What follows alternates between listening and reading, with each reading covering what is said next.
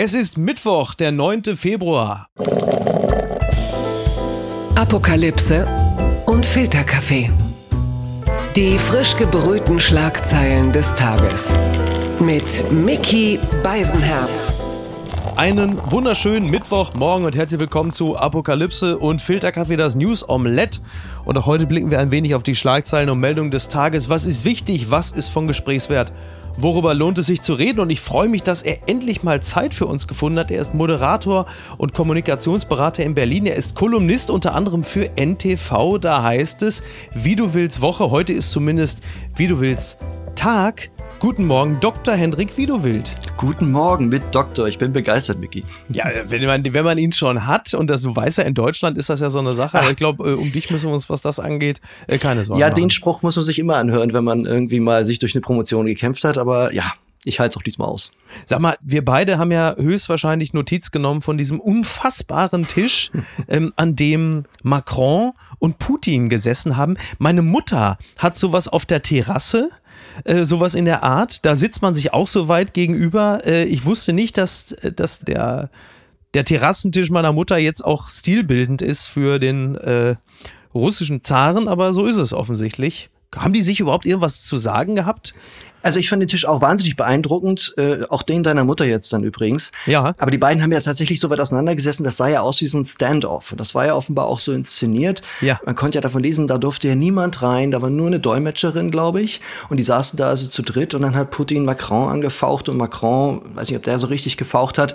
Ähm, die hatten sich nichts zu sagen. Putin wollte, glaube ich, vor allen Dingen Bilder senden. Ja. Was am Ende dabei rausgekommen ist, weiß man ja gar nicht. Ne? Das ist ja alles extrem nebulös. Aber es ist ja wirklich irre, ne, dass du irgendwie von dem einen Tisch äh, zum anderen Tischende die Erdkrümmung sehen kannst und da irgendwo dahin sitzt dann Putin und der kann ja vieles sein. Er hätte wahrscheinlich in dem Moment auch sagen können, wir werden euch bombardieren. Es kommt einfach gar nicht an. Man lächelt und sagt, ja, was wird er wohl gesagt haben? Ja, ich weiß noch nicht, ob die Earpieces drin hatten oder ob es eine, eine Lautsprecherbeschallung gab. Jedenfalls wurde gewaltiger Aufwand gemacht. Alles in diesem hellen Licht und in die beiden Männer in schwarzen Anzügen. Also ja, cineastisch geradezu. Auf die Sprache der Bilder werden wir sowieso gleich noch kommen. Zunächst aber mal das hier. Die Schlagzeile des Tages. kommt wie so häufig von der Taz. Man sieht Markus Söder und darunter steht Team Scheiß drauf. Das hat wieder mal gesessen. Ansonsten zitiere ich gerne den Merkur. Nach Söders Kehrtwende in Bayern, Lauterbach watscht CSU-Chef mehrmals ab. Politisch erpressbar. Ja, äh, Karl Lauterbach hatte gestern eine Pressekonferenz gehalten. Neben ihm durfte wieder einmal Lothar Wieler sitzen. Das ist ja derzeit auch nicht mehr ganz so klar. Und Lauterbach sagte, äh, so Lauterbach Classics wie, wir sind in einer relativ schwierigen Situation. Wir haben nach wie vor steigende Infektionszahlen. Den Höhepunkt hatte ich auf Mitte Februar vorausgesagt. Damit rechne ich auch. Und er verweist darauf, dass Deutschland eine sehr alte Bevölkerung hat. Die zweitälteste Bevölkerung in Europa. Und wir haben halt eben immer noch eine relativ hohe Zahl an Ungeimpften unter den Älteren. Und das ist das äh, Problem, weshalb Karl Lauterbach der Ansicht ist, dass wir halt eben auch diese Lockerung noch nicht angehen können, auf die so viele drängen. Zuvorderst jetzt plötzlich auch der ehemalige Anführer des Teams, Vorsicht, Markus Söder. Ja, Markus Söder äh, begeht damit vor allen Dingen einen Verfassungsbruch, wenn man sich das so anschaut. Ähm, ich gucke natürlich ein bisschen durch die juristische Brille und da haben sich also diverse Professoren schon geäußert. Auch der Präsident vom Bundessozialgericht hat gesagt, das ist schlicht unzulässig. Aber letztendlich macht Söder, was Söder immer macht. Also ne? das Aussetzen der Impfpflicht im, Genau. äh, im Pflegedienst. ja, diesen, ne? diesen Alleingang dahin zu legen, Genau. das ist ähm, im Grunde äh, nicht zulässig. Aber es ist ein Classic Söder. Ja, er Mhm. wittert da jetzt ein bisschen Morgenluft. Er wittert vor allen Dingen Angriffsfläche gegen die strauchelnde Ampel. Und jetzt setzt er da mal so ein Torpedo ins Wasser. Er weiß das natürlich auch alles ganz genau. Er weiß, dass er das eigentlich nicht darf. Er weiß aber auch ganz genau, dass man in der nächsten Woche sich zusammensetzen wird und diskutieren wird. Ich glaube, Sachsen hat ja auch schon äh, wieder Lockerungen vorgenommen in ziemlichem Alleingang. Insofern Classic Söder, so wie Söder immer agiert. Ein bisschen skrupellos, aber durchaus mit Geschick. Also Söder bleibt äh, in erster Linie äh, Team Söder. Jetzt ist äh, meine Frage, was ist denn jetzt eigentlich toter? Die Impfpflicht oder 2G im Einzelhandel? Schwieriger Vergleich. Also die Dafür Impfpflicht, die scheint mir so, einen- so einen schleichenden Tod äh, zu sterben. Also das, das wird man so ein bisschen aussitzen, habe ich das Gefühl. Da ist ja der Rückhalt allmählich auch immer schwächer. Mhm. Also auch in der Bevölkerung heißt es ja allmählich so, ja Gott, jetzt hat jeder irgendwie Omikron im Bekanntenkreis, geht's ja auch munter drunter und drüber. Also insofern die Impfpflicht würde mich jetzt überraschen, wenn sie noch käme, also die mhm. allgemeine Impfpflicht jetzt und die andere. Impfpflicht, die wird sicherlich gelockert werden. Also ich glaube schon, dass wir äh, nächste Woche da nach dem Zusammenkommen der Bundesländer da eine Änderung sehen werden. Da bin ich ziemlich sicher. Ja, weil irgendwas muss ja passieren. Also ähm, vor ein paar Wochen war das mit der Impfpflicht ja eigentlich schon fast ausgemachte Sache, zumal die Österreicher ja die Impfpflicht ab 18 auch einführen. Das heißt, es ist ja nicht so, dass Deutschland da jetzt ganz alleine mitstünde. Mein Gefühl ist nach wie vor, die Impfpflicht ist jetzt noch nicht komplett vom Tisch also ich meine, die Impfpflicht für Pflegeberufe, wenn jetzt nicht gerade Markus Söder sagt, macht ihr mal ohne mich, die ist ja nun fix. Und ich glaube, ab 50, vielleicht ab 60 wird sie dann doch noch kommen, denn das ist ja immer das Ziel, dass man die Alten schützen will. Das wird das Ziel sein und ich glaube auch, bei den Alten gibt es vielleicht nicht ganz so viel Widerstand wie bei den anderen. Also ich habe mir das Durchschnittsalter der lautesten Protestierer da draußen auf den Spaziergängen jetzt nicht angeschaut, aber ich könnte mir vorstellen, bei denen äh, wird es jetzt nicht zu einem Sturm der Rüstung führen, sondern das kriegt man vielleicht am ehesten noch hin. Und ich glaube, das ist ja die große Angst und natürlich auch die Angst vor der FDP. Ja. auch dort gibt es ja Frontlinien, die sagen, ähm, komm, für Ältere können wir das machen, aber bitte nicht allgemein. Du hast die FDP gerade schon angesprochen. Äh, die Frage, wen muss Lauterbach eigentlich mehr beschützen, die Alten oder Lothar Wieler? Muss er sich schützen vor ihn schmeißen? Er hat ja gesagt, äh, Lothar Wieler hätte sein volles Vertrauen. Oh. Das fand ich ganz beachtlich. Man hört ja bei volles Vertrauen immer sehr genau hin, seitdem ja. Merkel mit dem Begriff vollstes Vertrauen diverse Männer abserviert hat.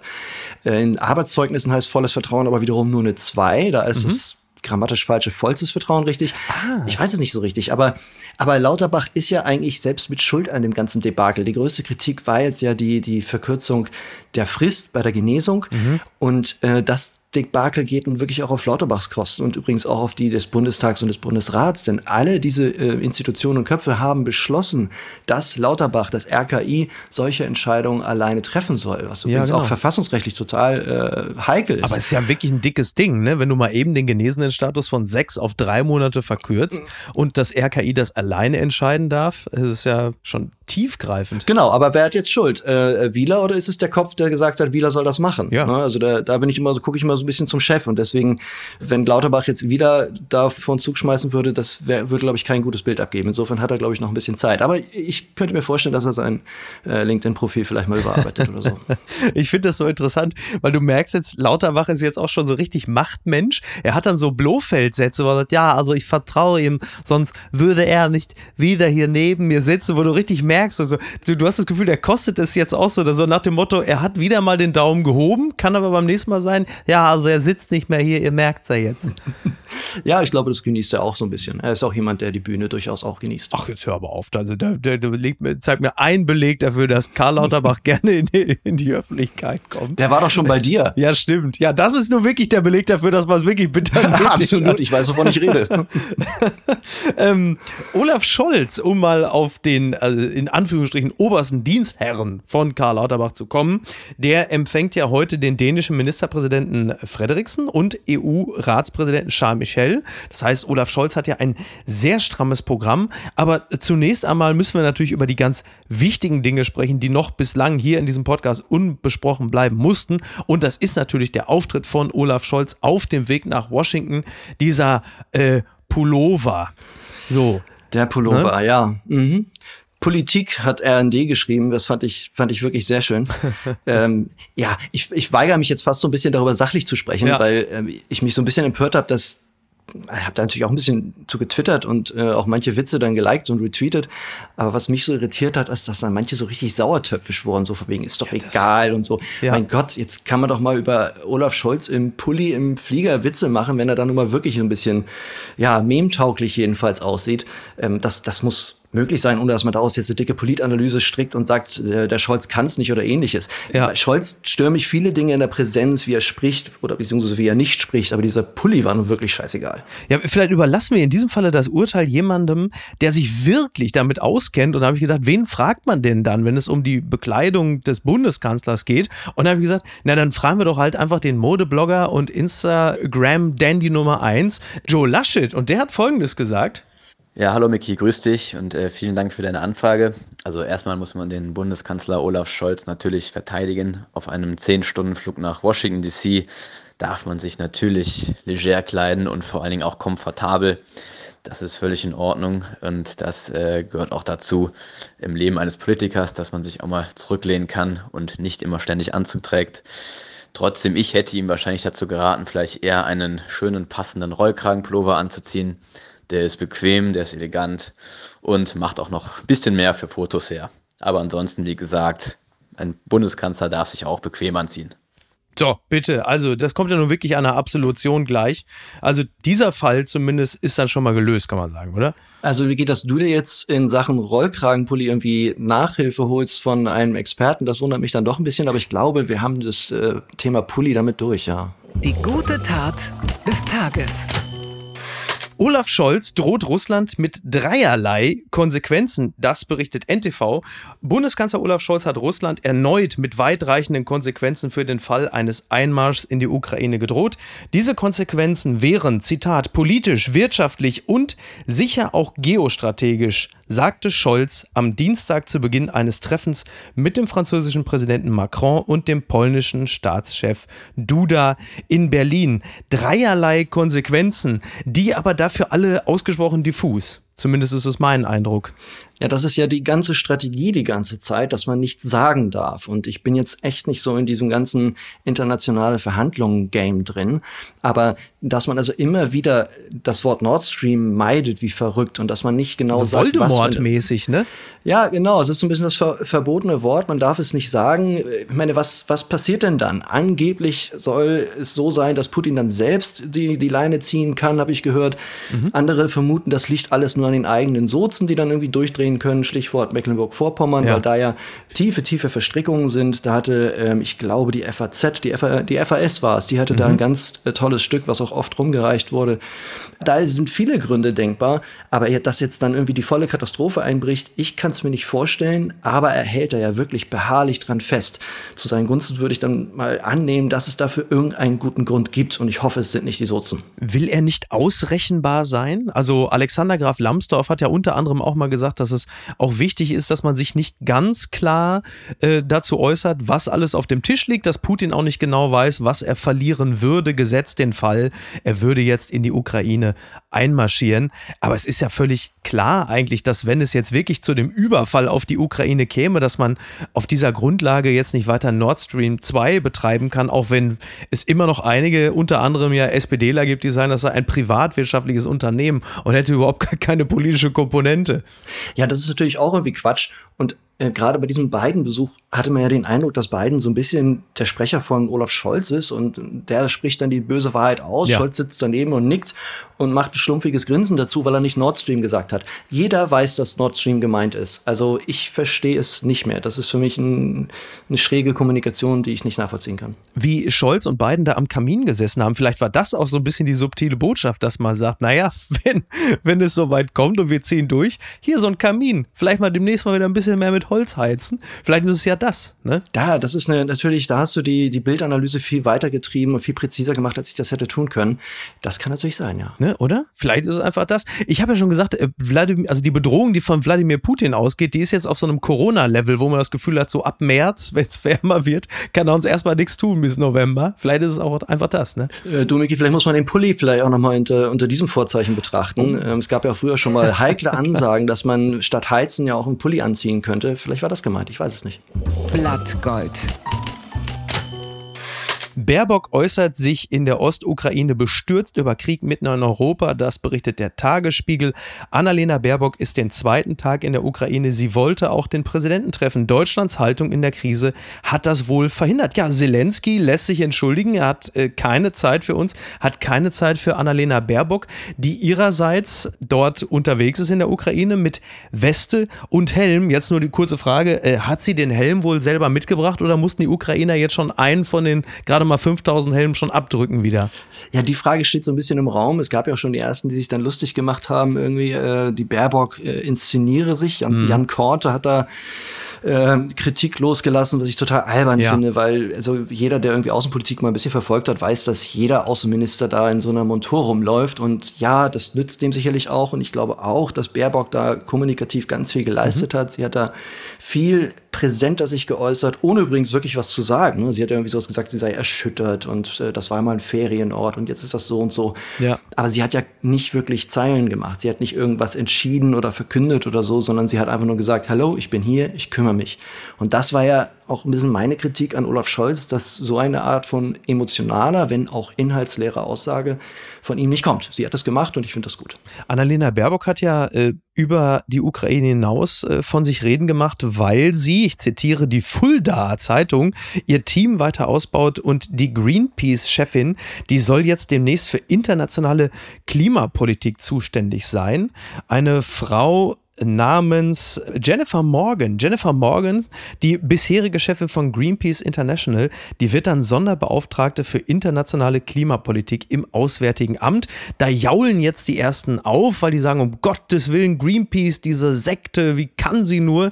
Aber es erscheint mir natürlich durchaus sinnvoll, denn sie ist ja nun mal nicht nur Außenministerin, sondern halt eben bis vor kurzem noch die Grünen-Chefin gewesen und dass Klimaschutz ein zentraler Bestandteil auch ihrer Außenpolitik ist, das ist ja jetzt auch nicht so wahnsinnig überraschend. Insofern ist das ja nur konsequent, dass sie sich da eine derartige Strategin ins Team holt. Und da muss man jetzt natürlich den Kritikern sagen, ja, was habt ihr denn erwartet, was da passiert? Genau, also ich finde, das ist eigentlich ein ganz kluger Schachzug. Ich weiß auch gar nicht, was für eine Befugnisse so eine Sonderbeauftragte hat. Bestenfalls hat sie da also ein bisschen die, die Ökos, sage ich jetzt mal, oder auch diejenigen, die wirklich äh, an Klimapolitik hängen, äh, mit zufriedengestellt. Vielleicht hat sie auch inhaltlich was zu bieten, das kann ich überhaupt gar nicht beurteilen, aber ungewöhnlich ist das Ganze jedenfalls überhaupt nicht. Wir haben ja äh, auch Gerd Billen zum Beispiel, den obersten Verbraucherschützer gehabt, der wurde Staatssekretär im Bundesjustizministerium. Wir haben auch schon jemanden vom BDI im, im Innenministerium gehabt. Das ist nicht so ungewöhnlich, es ist allerdings so ein bisschen Tradition, dass danach so eine Welle kommt, wo man sagt, oh, das kann alles gar nicht sein. Dann ebbt das ab und dann lebt man damit. Unterm Radar. Chinesische Tennisspielerin Peng Shuai verlässt Olympiablase. Wie geht es weiter? Das fragt die Zeit. Den emotionalen Olympiasieg der chinesischen Schneeprinzessin Eileen Gu verfolgte Peng Shuai an der Freestyle-Schanze auf dem Gelände einer früheren Stahlhütte mit schwarzer Mütze, schwarzer Jacke und weißem Mund-Nasenschutz stand die Tennisspielerin neben dem IOC-Präsidenten Thomas Bach, die Arme hinter dem Rücken verschränkt. Es waren Bilder von den Olympischen Winterspielen in Peking, die Normalität vermitteln oder zur Beruhigung beitragen sollten, doch sie wirkten eher verstörend. Noch am Dienstag sollte Pong wieder aus der Olympiablase verschwinden. Ja, die Oscars sind nicht mehr weit und die Frage ist, hat sie äh, ihre Rolle überzeugend äh, gespielt als begeisterte Unterstützerin der chinesischen AthletInnen und gute Vertraute von IOC-Präsident Thomas Bach? Ja, das ist furchtbar schwierig, sich als Jurist irgendwie zu solchen Fällen zu äußern, weil da geht es ja auch um, um sexuelle Übergriffe und man weiß wenig, naturgemäß in Die sie übrigens ja jetzt mittlerweile bestreitet. Genau, Also sie, sagte, jetzt- sie, sei da falsch zitiert worden, das wäre nicht so gewesen. Genau, und jetzt mache ich mal zwei Szenarien auf. Das kann genauso sein, wie sie es sagt. Das kann sein, solche Dinge passieren, falsche Beschuldigungen und dann rudert äh, das vermeintliche Opfer wieder zurück. Ne? Wir haben das beim Hotel Westin und dem Antisemitismusvorwurf gehabt. Solche Dinge passieren, auch wenn das immer brutal ist, darauf gleich zu, hinzuweisen. Hier scheint es natürlich wahrscheinlicher zu sein, dass sie unter Druck gesetzt wird. Das muss auch eine fürchterliche Situation sein. Wir haben ja viele Leute, die einfach dann plötzlich abtauchen oder sehr leise werden nach Kritik. Ich denke dabei immer an diesen Alibaba-Gründer Jack Ma, der dann auch einfach auf einmal weg war. Ja. Und jetzt ist sie wieder da. Also das muss ein fürchterliches Gefühl sein. Und was mich vor allen Dingen verstört, ist, dass dass so ein Sportfunktionär da mitmacht. Ne? Also dass, dass man äh, da dieses Schauspiel so mitdirigiert. Ob das nun ein Schauspiel ist, ob es alles stimmt, was sie sagt, aber sich da so einzumischen und dem so eine Bühne zu geben, das finde ich ehrlich gesagt verstörend. Wenn wir jetzt mal von diesem Fall absehen, dieses Bild, was ja speziell gestern in den sozialen Netzwerken rumging, von dieser Skisprungschanze inmitten dieses, dieses Industriegebietes. Ich habe noch nicht viel von Olympia gesehen bislang, aber das ist ja völlig absurd. Das ist ein völlig absurdes Bild. Das sieht ja wirklich so aus, als hättest du irgendwo in Duisburg-Marxloh so eine Skisprungschanze aufgebaut. Wahnsinn. Ja, also ehrlich gesagt, ich habe vor allen Dingen Reiselust bekommen, weil äh, sowas sich aus der Nähe anzuschauen, das muss wirklich komplett bizarr sein. Ähm, aber ja, äh, man ist da pragmatischer, man kloppt das dahin und äh, sagt so, das, da müsst ihr damit leben. Aber ehrlich gesagt, ich habe nicht den Eindruck, dass Sportzuschauer, wenn ich jetzt mal so eine kleine Beleidigung rauslassen darf, die allerkritischsten Zuschauer wären. Also wir machen uns auf sozialen Netzen darüber lustig, aber viel mehr passiert eigentlich auch nicht, oder? Ja, weil jetzt wahrscheinlich äh, der Punkt auch da ist, wo man sagt, du kannst es ja jetzt auch nicht mehr verhindern.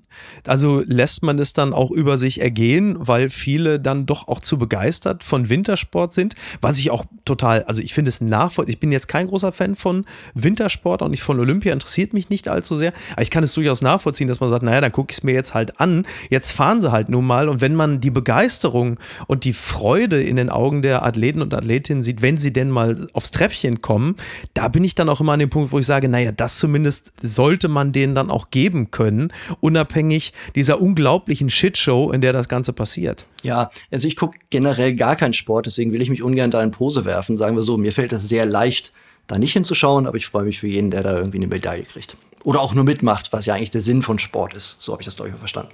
Was ist denn da schiefgelaufen? Streichung von Paragraph 219a. Video von FDP-Mitgliedern sorgt für scharfe Kritik. Das Redaktionsnetzwerk Deutschland berichtet darüber. Es war ja so, dass Justizminister Marco Buschmann einen Entwurf zur Neufassung des Paragraphen 219a im Strafgesetzbuch hat erarbeiten lassen, wonach Ärztinnen und Ärzte sich nicht mehr strafbar machen, wenn sie über Abtreibung informiert. Und das sorgte dafür, dass ein Video erstellt worden ist von der Bundestagsabgeordneten Christine Lüdke von der FDP. Das ging dann viral, wie man so schön sagt. Da tanzen dann auch ein paar jüngere FDP-Fraktionskollegen und Kolleginnen mit zu dem Song Short Dick Man. Und dann machen sie noch diese, diese äh, Halsabschneide-Geste, die natürlich auf den Paragraphen bezogen ist. Ich, ich glaube auch nicht, dass dieser Song insgesamt jetzt Marco Buschmann gegolten hat. Das hoffe ich zumindest. Der hat ja zumindest sich für diesen Vorstoß gesorgt. Nichtsdestotrotz betextet das Ganze wir auf dem Weg zur Abstimmung, um endlich Paragraph 219a aus dem Strafgesetzbuch kicken zu können. Wenig überraschend ist dieses Video jetzt nicht so wahnsinnig gut angekommen. Und die Frage ist, welcher Tanz war eigentlich schlimmer? Der oder der um den Begriff Nord Stream 2 herum? So nach ein paar Tagen. Also ich habe dann sogar noch mehr, mehr Verständnis für den Nord Stream Dance als für das. Natürlich für Marco Buschmann totale Katastrophe, weil diese Abschaffung von 219a ist echt ein rechtspolitischer Sieg, mhm. weil das ist etwas gewesen, aber es ist eine Ärztin verurteilt worden, die von einem Anti-Abtreibungsaktivisten ähm, angezeigt wurde. Das ging dabei um, ich habe das kürzlich erst mir nochmal angeguckt, als dieses Video vir viral ging. Ja. Da geht's wirklich um reine Informationen auf einem öden PDF auf einer Ärzteseite. That's it. Ja. Und dafür ja. kriegt sie eine strafrechtliche Verurteilung. Dass das Ding weggeht, ist gut. Und dass man das jetzt mit einem Tanz diesen rechtspolitischen Sieg dermaßen zerballert, ist nun wirklich bimmeldumm. Ich habe mich wirklich gefragt, wie das passieren kann. Ja. Man ist wahrscheinlich ein bisschen machtbesoffen. Man hat vielleicht nicht im Blick, dass man, wenn man da in diesem Haus mit dieser lustigen Kuppel oben drauf ist, dass man dann echt was zu sagen hat. Mhm. Und dass so ein lustiges Video eben dann dekontextualisiert wird, beziehungsweise der Kontext ist da sogar egal, das ist in jedem Fall doof, und dass man dafür dann auf die Mütze bekommt. Das wird denen noch sehr, sehr lange nachhängen. Sind das so diese emotionale Nachbeben vom Ampel-Selfie, was so gut angekommen ist, was einem dann vielleicht manchmal so ein bisschen dazu verleitet zu so einem Quatsch? Ja, vielleicht. Äh, wobei das hier ja komplett unkontrolliert war und das Ampel-Selfie perfekt kontrolliert mhm, war, ja. aber eben total gut inszeniert. Aber ja, vielleicht war das das so. Wir sind jetzt locker, wir dürfen alles. Weil das merkt man ja, ne? Es gibt ja so, so viele Dinge. Da hast du dann irgendwann letztens gab es auch mal doch so ein Video von der Union, wo sie bei einem Thema, ich glaube, ging es um, um das Holocaust-Gedenken oder so, wo sie dann plötzlich dann auch irgendwie irgendwas zerknüllt und in den Müll geworfen hatten. Was war das denn nochmal gleich? Es war auch so eine Geschichte, die auch nach hinten losgegangen ist. Man merkt halt wirklich, wenn die politische Kaste sich anschickt, irgendwelche coolen Virals zu produzieren, dann geht das oft in die Hose. Ja, besser mal einen Profi fragen. Wobei das klappt auch nicht immer, siehe Impfkampagne. Also ähm, vielleicht einfach gar nichts machen und Pressemitteilung wie früher. Sowas kann man sich nicht ausdenken. Die Süddeutsche Zeitung schreibt über den Bericht der Financial Times, wie Döpfner den Fall Reichelt kaschieren wollte. Die Financial Times hat recherchiert, wie viel der Führungsriege des Springer-Konzerns über den Machtmissbrauch bei der Bild bekannt war und was man dort unternahm, um die Geschichte zu vertuschen. In der Führungsetage des Springer-Konzerns war der Fall Reichelt offenbar deutlich länger bekannt als bislang angenommen, wie die Financial Times am Dienstag berichtet hat. Der Vorstand des Berliner Medienhauses großen Aufwand betrieben, um die zahlreichen Affären und Annäherungsversuche des früheren Bildchefredakteurs Julian Reichelt am Arbeitsplatz zu vertuschen. Und das ist ja nun wirklich, läuft ja kom komplett konträr zu dem, was man äh, zuletzt hat verlautbaren lassen, dass man sagte, man sei selber völlig überrascht gewesen vom System Reichelt und hat ihn dann natürlich also relativ zeitnah entlassen. Aber so, wie sich das in der Financial Times darstellt, war es halt doch deutlich anders, inklusive des Unterdrucksetzens von Zeuginnen, im Zweifel auch von deren Mutter. Genau, also man kann natürlich immer die Frage stellen, das sind ja alles ungenannte Quellen, ist das nicht doch irgendwie problematisch? Mhm. Auch hier geht es jetzt wieder um sexuelle Anschuldigungen, wo dann doch meistens erstmal nur zwei Leute dabei waren, was diese Fälle immer problematisch macht. Das ist jetzt wieder so ein bisschen die Juristenbrille. Aber was mich am meisten schockiert hat, war, dass Döpfners Paranoia, die er in dieser ähm, SMS an Stuttgart Barre geäußert hatte, ja. dass die ja offenbar nicht ein Witz war. Ich meine, gut, das wussten aber wir auch nicht wirklich vorher, aber, vorher, ne? Ja, eben. Also man hat es nicht geglaubt, aber trotzdem hat man gedacht, so, naja Gott, vielleicht, das ist doch immer hinter Döpfner. Das ist doch der Chef aller Zeitungen, ne? also mhm. BDZV-Präsident. Ja. Das, das kann doch eigentlich nicht sein. Jetzt liest man, dass er das in der internen Kommunikation genauso gemacht hat.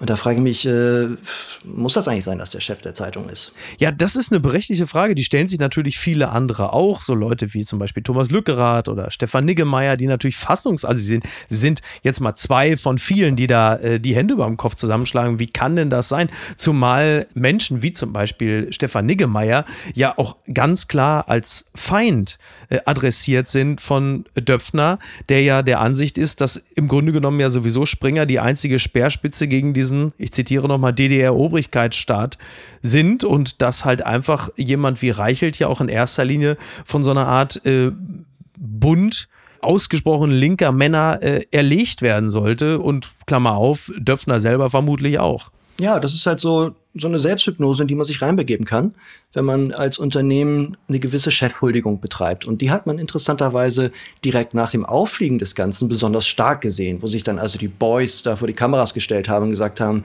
also der Julian, der war ein klasse Typ, klasse Typ ich glaube das gerne, dass der ein klasse Typ ist im Arbeitsverhältnis, auch wirklich ganz unironisch. Ich glaube aber, es ist vielleicht ein komisches Zeichen, wenn man gerade ein Compliance-Problem hat und ein Problem damit, dass es vielleicht zu wenig Kritik im Konzern gab und man als allererstes dann erstmal die große Social Media, wir haben ihn alle lieb Party abfeiert. Also das, das ist, glaube ich, das Grundproblem und das ist ehrlich gesagt das, was den Konzern als solches ja auch am meisten belastet. Was glaubst du, bedeutet diese aktuelle Recherche der Financial Times für Döpfner. Also man hat natürlich das Geschäft, äh, das Transatlantische im Blick und äh, Döpfner ist halt, wie gesagt, da der, der Vorsitzende äh, der Zeitungsverleger, was sowieso ja schon eine Position ist, die ja sehr kritisch gesehen wird. Das ist ja nicht das, was man sich gewünscht hatte, dass jetzt nochmal sowas rauskommt. Nee, aber also soweit ich es überblicke, ist da jetzt nicht das harte, der harte neue Fakt mit drin, zumal sehr schwer belegbar, weil natürlich die Financial Times Deutschland ihre Quellen nicht offenlegen wird. Deswegen glaube ich nicht, dass da sonderlich viel passiert. Das Einzige, was ich mir vorstellen könnte, ist, dass ich jetzt komplett unterschätze, wie die Amerikaner ticken. Und die haben bei diesem Thema einfach echt wenig Lunte. Da, die sind, machen da sehr kurzen Prozess. Genau. Absolut. Und deswegen, äh, wer weiß. Aber ich würde erstmal vermuten, passiert nichts. Bitte empören Sie sich jetzt. Die Frankfurter Rundschau meldet, Facebook-Vorstand Thiel verlässt Meta wegen Donald Trump. Peter Thiel wird Meta verlassen. Stattdessen will er sich den kommenden Zwischenwahlen widmen und Donald Trump unterstützen. Ja, der Investor und Milliardär Peter Thiel, der ist seit äh, 2005 im Vorstand von Facebook. Jetzt zieht er sich zurück, um Trump zu unter. Ich meine, dass, dass Leute sich wegen Trump von Facebook zurückgezogen haben, das kennt viele User, aber in diesem Falle geht es ja explizit darum, dass er Trump unterstützen will. Und äh, ein so mächtiger Mann, das ist natürlich genau das, was, was Trump noch gebraucht hat, der ja, wie wir oder ich zumindest mutmaßen, ja auch nicht die schlechtesten Chancen hat, vielleicht am Ende doch nochmal gewählt zu werden. Und wenn er jetzt so ein solventer und auch ja strategisch kluger Mann jetzt in in den Wahlkampf von Trump einsteigt, da äh, stellen sich ja schon wieder so ein bisschen die Nackenhaare auf. Für Facebook natürlich blöd, weil der Konzern insgesamt sowieso gerade nicht besonders gut dasteht, beziehungsweise Meta, um Gottes Willen, Meta. Ja, Meta. Ähm, ich fand es ganz interessant, was Mark Zuckerberg gesagt hatte. Der hatte ja dann gratuliert und gesagt, Peter ist ein wirklich origineller Denker, dem man seine schwierigsten Probleme vorlegen kann und einzigartige Vorschläge erhält. Äh, das ist natürlich irgendwie äh, witzig. Ich glaube, man muss auf jeden Fall originell sein, wenn man jetzt irgendwie so einen so so ein Move macht und zu Trump geht. Ja. Ich, ich, mag da nicht so viel zu sagen. Also ich glaube, ich wünsche ihm alles, alles Gute, viel Vergnügen, aber auf jeden Fall auch ein krachendes Scheitern, weil ich weiß nicht, ja. ob ich das aushalte, wenn jetzt auch noch Trump wieder auf die Bühne geht, neben Corona und Ukraine-Krise. Ja. Äh, ich äh, bin da echt urlaubsreif. Das, das, das geht einfach nicht. Da muss ich, da muss ich Brunnenbau studieren und irgendwo auswandern. Ja, du bist ja schon Doktor. Du hast ja gute Chance, das da durchzuziehen. Ich finde übrigens, das hatte ich mir auch markiert, dieser Satz, Peter ist ein wirklich origineller Denker, dem man seine schwierigsten Probleme vorlegen kann und einzigartige Vorschläge erhält. Das ist für mich ein schöner Euphemismus für ein absolut skrupelloses Schwein. Ähm, also sowas, das ist natürlich, das habe natürlich nur ich gemutmaßt. Du kannst dich gerne davon distanzieren. Also das fand ich relativ unverblümt für Killer. Absoluter Killer kennt keine Gnade. Das ist interessant. Ja, wir reden jetzt schon das zweite Mal sozusagen darüber, wie man Arbeitszeugnisse liest. Wir hatten das volle Vertrauen und jetzt haben ja. wir den originellen Denker als skrupelloses Schwein. Also ich, ja, viel Nutzwert heute im Podcast, würde ich sagen. ja. Sag mal, was hat es eigentlich damit auf sich, dass Meta vor einem EU-Aus für Facebook und Instagram warnt? Da haben ja jetzt viele nur wirklich, also speziell unsere Onkels, Tanten und Eltern machen sich natürlich große Sorgen, dass mit Facebook der, also der entscheidende Kommunikationstreiber wegfällt. Ja, äh, einmal muss ich ganz kurz vorher was sagen. Also ich bin ja, du hast mich als Moderator auch vorgestellt und mhm. ich moderiere für Facebook ein Briefing. Das heißt, ich äh, kriege dafür natürlich auch Geld. Das, das hoffe ich ja wohl. Mag, ja, mag man jetzt meinen, dass ich da gekauft bin. Also mein persönliches Verhältnis zu Facebook ist auch eher so, ich gucke danach, wer jetzt zu den Spaziergängern übergewechselt ist aus meinem Bekanntenkreis und nach mancher NTV-Kolumne hole ich mir da meine Hasskommentare ab, aber ansonsten mache ich da nichts. Aber diese Häme ist halt auch wieder so ein bisschen so, ja, wir in Europa lachen immer gerne, machen die Paragraphen, aber wir kriegen halt sowas wie Facebook dann doch nicht auf die Beine gestellt, mhm. leider. Mhm. Ähm, ich glaube nicht, dass das passieren wird. Facebook hat ja jetzt, glaube ich, auch eine, eine Mitteilung schon rausgegeben, dass sie das ja nicht androhen und sie müssten nur irgendwie, weil sie ein Unternehmen sein, dass das öffentlich notiert ist, müssten sie darüber Auskunft geben, welche Risiken es gibt. Also kurzum, dieses Datenübertragen nach Amerika ist ein Pain in the Ass wenn ich das mal so sagen darf. Das ist total ja. schwierig, juristisch total blöd. Das ist wie eine Brücke bauen, wo ständig irgendwie Kanonen drauf schießen. Ja, dann gibt es irgendwie ein erstes Abkommen, das wird gekippt, ein zweites Abkommen, das wird gekippt. Jetzt bastelt man an dem Nachfolgeabkommen rum. Es gibt daneben Vertragsklauseln. Es wird alles furchtbar langweilig. Es ist schwierig und das stimmt von all dem. Ich glaube aber ehrlich gesagt nicht, dass Facebook oder Meta Facebook wiederum ähm, aus Europa abzieht. Das würde mich wirklich extrem wundern. Aber wenn jetzt äh, plötzlich dann auch noch Instagram abgeschaltet wird, da, da ist ja, also da bricht ja eine komplette Industrie zusammen. Da werden ja zehntausende Porridges morgens unfotografiert bleiben müssen. Ich mache mir große, große Sorgen. Aber es ist ja tatsächlich für eine, für eine gesamte Industrie in Europa wäre das ja tatsächlich dramatisch. Ja, natürlich. Und ich meine, wenn man das tatsächlich zur Grundlage macht, dann kommt man ja auch in ganz andere Probleme, denn wir reden nicht nur über Facebook und Instagram, sondern auch über andere Programme, die auch alle Daten nach Amerika schicken. Ja, also da, das wäre eine Vollkatastrophe. Ich meine, es gibt Konzerne, die arbeiten mit, mit Produkten anderer amerikanischer Anbieter, die müssten dann komplett ihre Software umstellen. Wie, wie habe ich mir denn das vorzustellen? Also ich, ich kann mir das nicht vorstellen, dass, es, dass das so sich entwickeln wird. Und äh, eine letzte Frage, WhatsApp gehört ja auch dazu. Aber von WhatsApp war gar nicht die Rede bislang, ne? Soweit ich das gesehen habe, nicht tatsächlich. Ähm, ich muss auch gestehen, ich weiß im Moment nicht, wie da die Daten fließen, aber ich würde annehmen, dass dasselbe Problem auch für WhatsApp zutrifft. Aber das ist jetzt natürlich kein Rechtsrat. Ganz weit vorne. Academy Awards 2022. Zwölf Oscar-Nominierungen für Netflix-Film The Power of the Dog. Das schreibt der Spiegel. Der Science-Fiction-Blockbuster Dune und ein Western mit Benedict Cumberbatch sind die großen Favoriten bei der diesjährigen Oscar-Verleihung. Auch ein Deutscher darf sich Hoffnung machen. Die Nominierung im Überblick, das kann man im Detail sich im Spiegel gerne ansehen. Hans Zimmer hat äh, wieder einmal äh, die Chance, seine zwölfte Nominierung ähm, für die Filmmusik in Dune. Dafür ist er nominiert nominiert. Für die Musik zu Der König der Löwen hatte er 1995 bereits einen Oscar erhalten. Das weiß man in der Filmbranche. Wenn du eine Score willst, die zündet, dann rufst du einfach Hans Zimmer an. Der zimmert dir das dann wirklich da einmal, zimmert er über den kompletten Film hinweg und dann klingt das schon anständig. Scheint ja wieder funktioniert zu haben. Äh, Niki Hassania, liebe Grüße an dieser Stelle, ist großer Hans Zimmer-Fan. Sie hat ihn mal live erlebt, also hatte, glaube ich, Tränen in den Augen. Und ansonsten, was die Oscars angeht, die sind ja ja in diesem Falle Ende März erst. Normalerweise sind sie ja immer schon im Februar. ich glaube, man hat gedacht, naja, machen wir ein bisschen später, dann können wir vielleicht auch mal wieder äh, Präsenzveranstaltungen haben. Ja, also Hans Zimmer-Fan bin ich übrigens auch. Sehr großer Hans Zimmer-Fan. Ich höre den immer, um meinem meinem Leben auch mehr Drama zu geben. Ne? Also, Ja. Was immer du machst, ist alles geiler, wenn du irgendwie Hans Zimmer auf dem Ohr hast. Ja. Ähm, und vor allen Dingen bin ich gespannt, äh, ob Dune abräumen wird, weil Dune fand ich wirklich wahnsinnig gut. Ich fotografiere auch sehr gerne und Ja. Dune haben sie wirklich mit echtem Licht gefilmt. Das muss man betonen in diesen Tagen, weil diese ganze Marvel-Scheiße, die wird ja, Mhm. Ja. alles in so, einer, äh, in so einem grünen Zelt äh, gefilmt. Da ist kein richtiges Licht, Ja. vor Dingen kein Sonnenlicht. Und das ist echtes Licht, harte Kontraste. Also ich hoffe, ich wünsche denen alle Oscars, die sie irgendwie kriegen könnten. Ich werde mir äh, heute äh, Licorice Pizza angucken von Paul Thomas Anderson, auch nominiert. Da bin ich mal gespannt. Das ist das erste Mal, dass ich in diesem Jahr ins Kino gehe. Na gut, in diesem Jahr, das Jahr ist ja noch jung. Ich weiß gar nicht, ob ich im letzten Jahr irgendwann mal im Kino gewesen bin.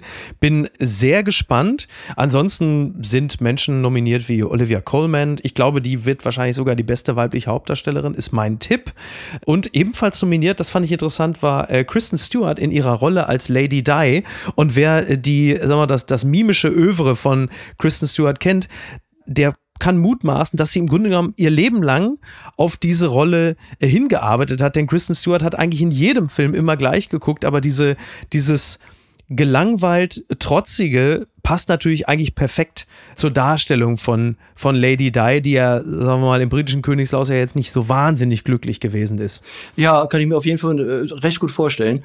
Bin jetzt nicht so der, der absolute äh, Fan, ähm, weder von Lady Di noch von der Schauspielerin. Deswegen äh, fällt es mir ein bisschen schwer, dazu jetzt eine wirklich kompetente Stellungnahme abzugeben. Ein anderer wiederum wird am 26. März, also einen Tag vor den Oscars, möglicherweise die Bühne einer anderen Veranstaltung entern, und zwar der Razzie Awards, der goldenen Himbeere. Und Bruce Willis hat da eine eigene Kategorie bekommen. Sowas hat vorher, glaube ich, noch keiner geschafft, noch nicht mal Nicolas Cage. Und zwar bekommt er ein, äh, eine besondere Nominierung für die acht schlechtesten Filme innerhalb eines Jahres gleichzeitig. Sowas habe ich auch ehrlicherweise noch gar nicht erlebt. Das hat man vielleicht nicht so richtig mitbekommen hier, dass Bruce Willis in den letzten Jahren wirklich äh, Nicolas Cage überholt hat, was die Auswahl unfassbar mieser Filme angeht. Äh, ich weiß nicht, was da los ist, ob es mit vielen Kindern und einer, einer Scheidung zu tun hat. Er dreht wahnsinnig viel und einfach nur noch, also es stirbt langsam fünf, ist also in den letzten zehn Jahren der beste Film gewesen. Und das ist eigentlich ein erschütterndes Zeugnis. Ja, ich hätte jetzt gedacht, dass das unter der Kategorie irgendwie, ach, du bist noch nicht tot, äh, liefe, weil Bruce Willis habe ich tatsächlich gar nicht mehr auf dem Schirm. Ja. Ich gucke Bruce Willis immer zu Weihnachten, wie jeder normale Mensch. Und ich, wie jeder normale Mensch in meinem Alter jedenfalls, äh, geht kein einziges schlechtes Wort über, über Bruce Willis über meine Lippen. Ähm, der Mann kann jetzt ähm, zum zweiten Steven Seagal werden und nur noch Scheißfilme drehen. Das ist mir egal, der ist ein Denkmal. Dann belassen wir es an dieser Stelle hierbei. Hendrik, ich danke dir ganz herzlich. Das hat mir sehr viel Spaß gemacht. Mir Und auch. Äh, eine Verteidigung von Bruce Willis, da rennst du bei mir natürlich sowieso offene Tür ein. Ich bin ja auch Fan, ich sehe es ja genauso. Ich ärgere mich nur, weil ich hätte so gerne wieder mal was Gutes von ihm gesehen. Aber muss ich mir halt nochmal Last Boy Scout angucken oder so. Das ist auch schon eine Weile her. Einer der besten. Finde ich auch. Ne? Hendrik, wenn du Lust hast, fühl dich herzlich wieder eingeladen. Niki, vielen Es hat mir Dank. sehr viel Freude gemacht. Mir auch. Und äh, war doch ganz erhellend, zumindest für mich. Ich habe auch sehr viel gelernt. Vielen Dank. Schön, das freut mich sehr. Bis zum nächsten Mal. Alles Mach's klar. gut. Mach's Ciao. gut. Ciao, ciao. Apokalypse und Filtercafé ist eine Studio Bummens Produktion mit freundlicher Unterstützung der Florida Entertainment. Redaktion Niki Hassania. Executive Producer Tobias Baukhage. Produktion Hanna Marahiel. Ton und Schnitt Niki Fränking.